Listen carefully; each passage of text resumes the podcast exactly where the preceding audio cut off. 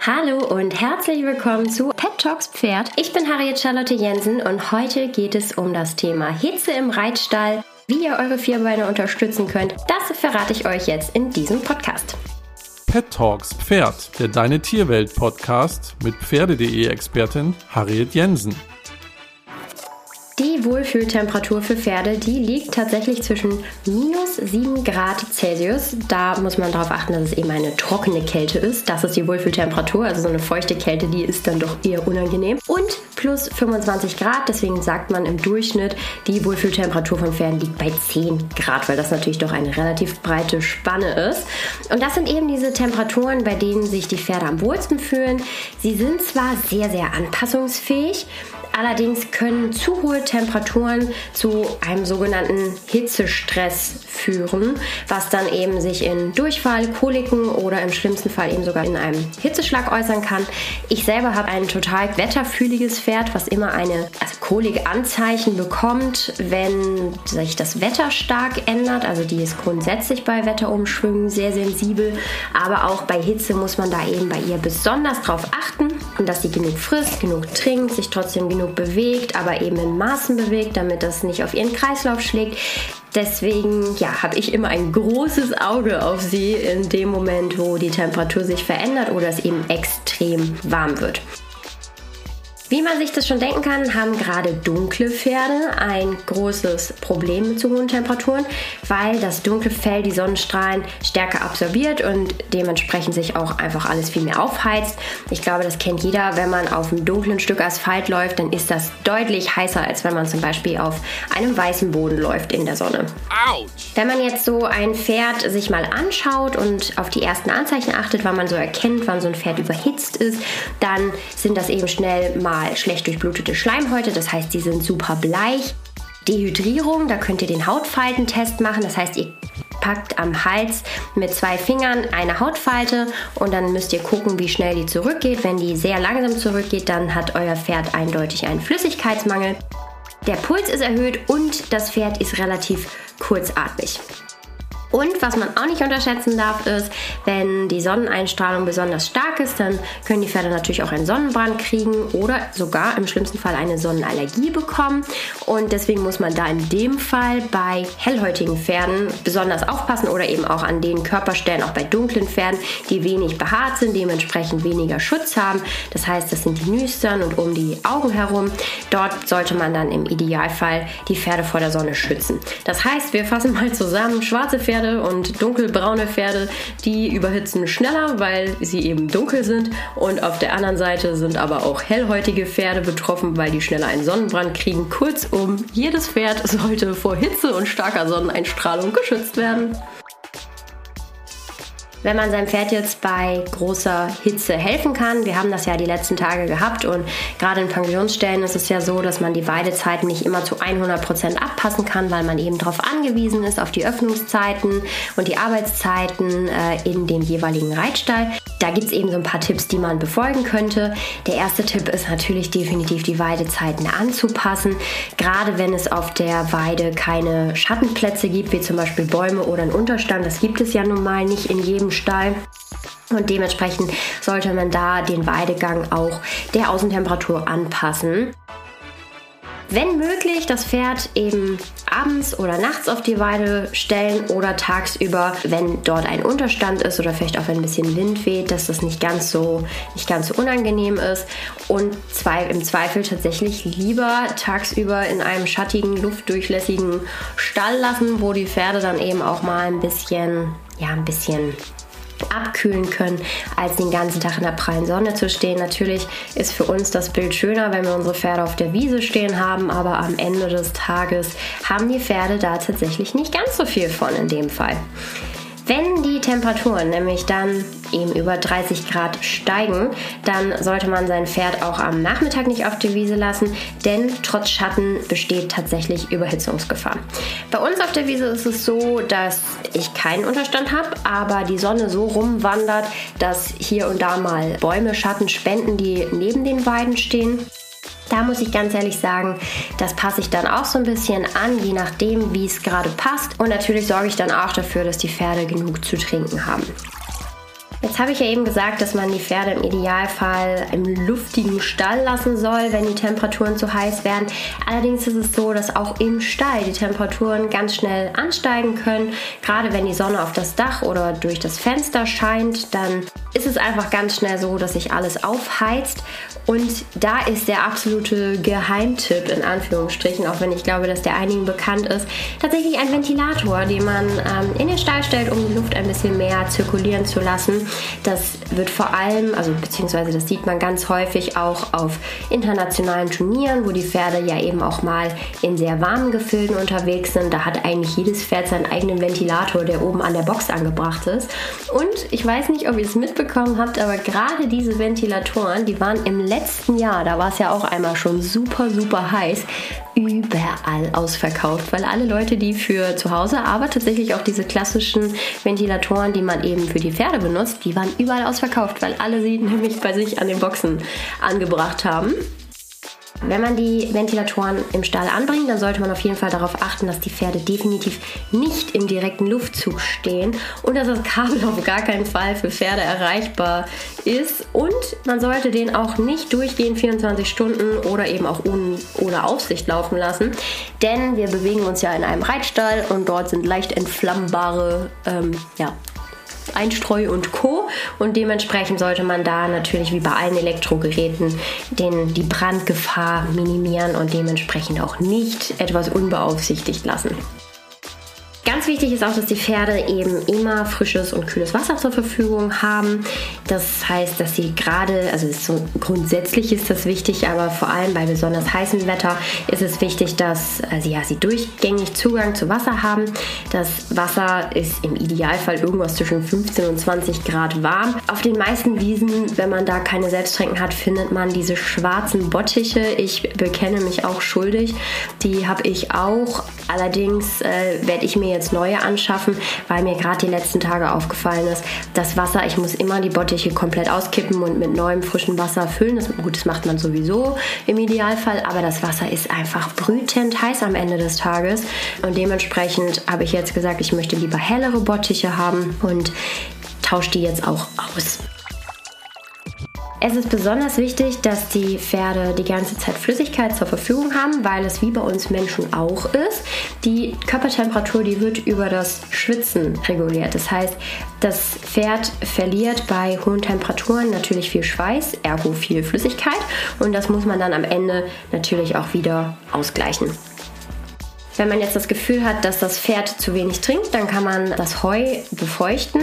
Das ist die eine Lösung, dass das Pferd halt eben über die Nahrung noch ein bisschen mehr Feuchtigkeit oder Wasser aufnimmt. Aber man kann zum Beispiel auch das Heu mit ein bisschen Salzwasser befeuchten und dadurch das Pferd einfach in Anführungsstrichen dazu zwingen, dass es noch mehr Wasser trinkt. Dabei sollte man allerdings darauf achten, dass man natürlich nicht zu viel Wasser nimmt, nicht zu viel Salz nimmt. Ich persönlich finde eine andere Methode ein bisschen besser. Ich animiere meine Pferde Pferde gerade mit den Kübeln so ein bisschen äh, zu einer höheren Flüssigkeitsaufnahme, indem ich sie nach Äpfeln tauchen lasse. Äpfel schwimmen ja an der Oberfläche das heißt, ich schmeiße einfach ein paar Äpfel, nicht zu viele, dass es nicht zu voll wird, ein paar Äpfel in den Bottich rein und wenn die Pferde dann zum Trinken kommen, dann spielen sie darin rum, wollen natürlich auch einen Apfel haben, trinken deutlich mehr. Und was ich auch ganz viel mache, ist, dass ich eine so eine Heukopfsuppe mache. Mag nicht jedes Pferd, eins meiner Pferde mag es nicht so gerne, aber die anderen, die schlürfen das so weg und schon hat man auf jeden Fall wieder einen kleinen, kleinen Bottich, den man den Pferden einflößen konnte. Und wenn man den Pferden halt eben Flüssigkeit zufügt, dann ist es auch wichtig, dass man zusätzlich auch noch auf diesen Elektrolythaushalt achtet. Das sind so eben diese Körpersalze wie zum Beispiel Natrium, Kalium und Chlorid. Und das Problem ist nämlich, dass wenn die Pferde einen gestörten Elektrolythaushalt haben, dann können die die Flüssigkeit nicht ganz so gut in ihrem Körper halten. Und dementsprechend ist es tatsächlich ganz wichtig, dass man darauf achtet. Da gibt es besondere Ergänzungsfuttermittel oder halt eben auch Salzlecksteine. Dadurch kann dann ein, ein Mangel vorgebeugt werden. Man muss dazu aber auch sagen, dass die Salzlecksteine nicht von allen Pferden sehr gut angenommen werden. Und ein Riesenfehler, den man in so vielen Stellen sieht, ist, dass die die Salzlecksteine im Futtertrog haben, statt sie irgendwie gesondert angebracht zu haben. Und das sorgt dafür, dass das Futter tatsächlich übersalzt, dass die Pferde zu viele Salze aufnehmen und das dann alles auch einfach wieder ausscheiden. Das heißt, das will man jetzt natürlich auch nicht. Ein weiterer ganz wichtiger Punkt ist die Bewegung bei Hitze. Wie schon gesagt, Pferde können sich ganz gut anpassen, aber auch da haben sie irgendwo ihre Grenzen. Und man hört ganz häufig so, ja, ach, da müssen die durch, ja, ach, nicht stehen lassen. Stehen lassen ist auch ganz wichtig, das sollte man nicht machen, denn die Pferde brauchen die Bewegung, gerade auch für die, auch für die Beine, damit die nicht ganz, damit die nicht anlaufen und all solche Geschichten. Das ist wie bei uns Menschen auch. Wenn man sich die Beine im Bauch steht, dann steht man sie sich halt im wahrsten Sinne des Wortes in den Bauch. Dementsprechend kann man Pferde, die ja eben einen stabilen Kreislauf haben und gesund sind, die kann man auf jeden Fall auch weiter arbeiten. Allerdings sollte man da vielleicht eher die Arbeit auf ja, die Basisarbeit reduzieren die Pferde bewegen, jetzt aber nicht bis zum Erbruch von ihnen fordern und sie fördern, weil ähm, ja, ich glaube, das kann dann auch ein paar Tage warten. Die Gesundheit des Pferdes ist dort deutlich wichtiger und idealerweise verlegt man sein Training auf die sehr frühen Morgen oder eben die Abendstunden, wenn das Wetter so ein bisschen abgekühlt ist. Wenn man fertig mit dem Reiten ist, dann kann man sein Pferd natürlich auch super abduschen. Das ist allerdings auch etwas, wo man ganz genau darauf achten muss, womit man beginnt und vor allem auch, dass man nicht zu kaltes Wasser benutzt, damit man das Pferd nicht oder den Kreislauf des Pferdes nicht äh, unter Schock setzt. Und man sollte sich immer an, von den Beinen langsam vorarbeiten, nach vorne tasten und langsam nach oben vorarbeiten. Und wenn man fertig geduscht hat, dann sollte man das Pferd auf jeden Fall auch mit so einem Schweißmesser oder irgendetwas anderem abziehen, ähm, damit es eben ja, damit es eben nicht komplett nass irgendwo hingestellt wird. Das ist nämlich auch ein Fehler, den viele ganz häufig machen, dass ihr klitschnasses Pferd auf die Wiese stellen und sagen, ach ja, der hat jetzt eine schöne Dusche gehabt und jetzt kann er ganz toll draußen an der frischen Luft trocknen. Das ist für die Pferde tatsächlich gar nicht gut, denn das Wasser, das erhitzt sich ja auch und dann verdampft das auf der Haut und die Pferde müssen noch mehr Schweiß produzieren, um ihren Körper wieder runterzukühlen. Also das ist sozusagen ja, eine, eine etwas, äh, ja, nicht äh, so gut gemeint, aber leider nicht gut gemacht. Was man allerdings nicht vergessen darf, das habe ich eben schon einmal angesprochen, dass man eben den Tagesablauf des Pferdes ein bisschen anpassen sollte. Man sollte ihn allerdings nicht zu drastisch ändern. Gerade, äh, da sind wir wieder beim Thema kolikanfällige Pferde, die sollte man nicht zu sehr aus ihrer gewohnten Umgebung rausreißen, weil für die dann plötzlich die Veränderung zu Stress führen kann und das dann in Kombination mit einem etwas angegriffenen Kreislauf durch die hohen Temperaturen, das könnte dann eben etwas kritisch werden. Das heißt, man sollte das Pferd schon so im, im Rahmen der Möglichkeiten so weiter bewegen und so weiter rausstellen, wie es das normalerweise tut. Man sollte halt eben nur die Arbeit und alles ein bisschen mehr anpassen. Vorhin schon kurz angesprochen ist die Sonnenbrandgefahr. Äh, ich habe tatsächlich auch so Kandidaten, die schnell mal zu Sonnenbrand neigen und Deswegen ist es tatsächlich auch gar nicht mal so verkehrt, wenn man die, vor allem die haarlosen Stellen, also so die Nüstern um die Augen herum, da muss man allerdings natürlich sehr vorsichtig sein,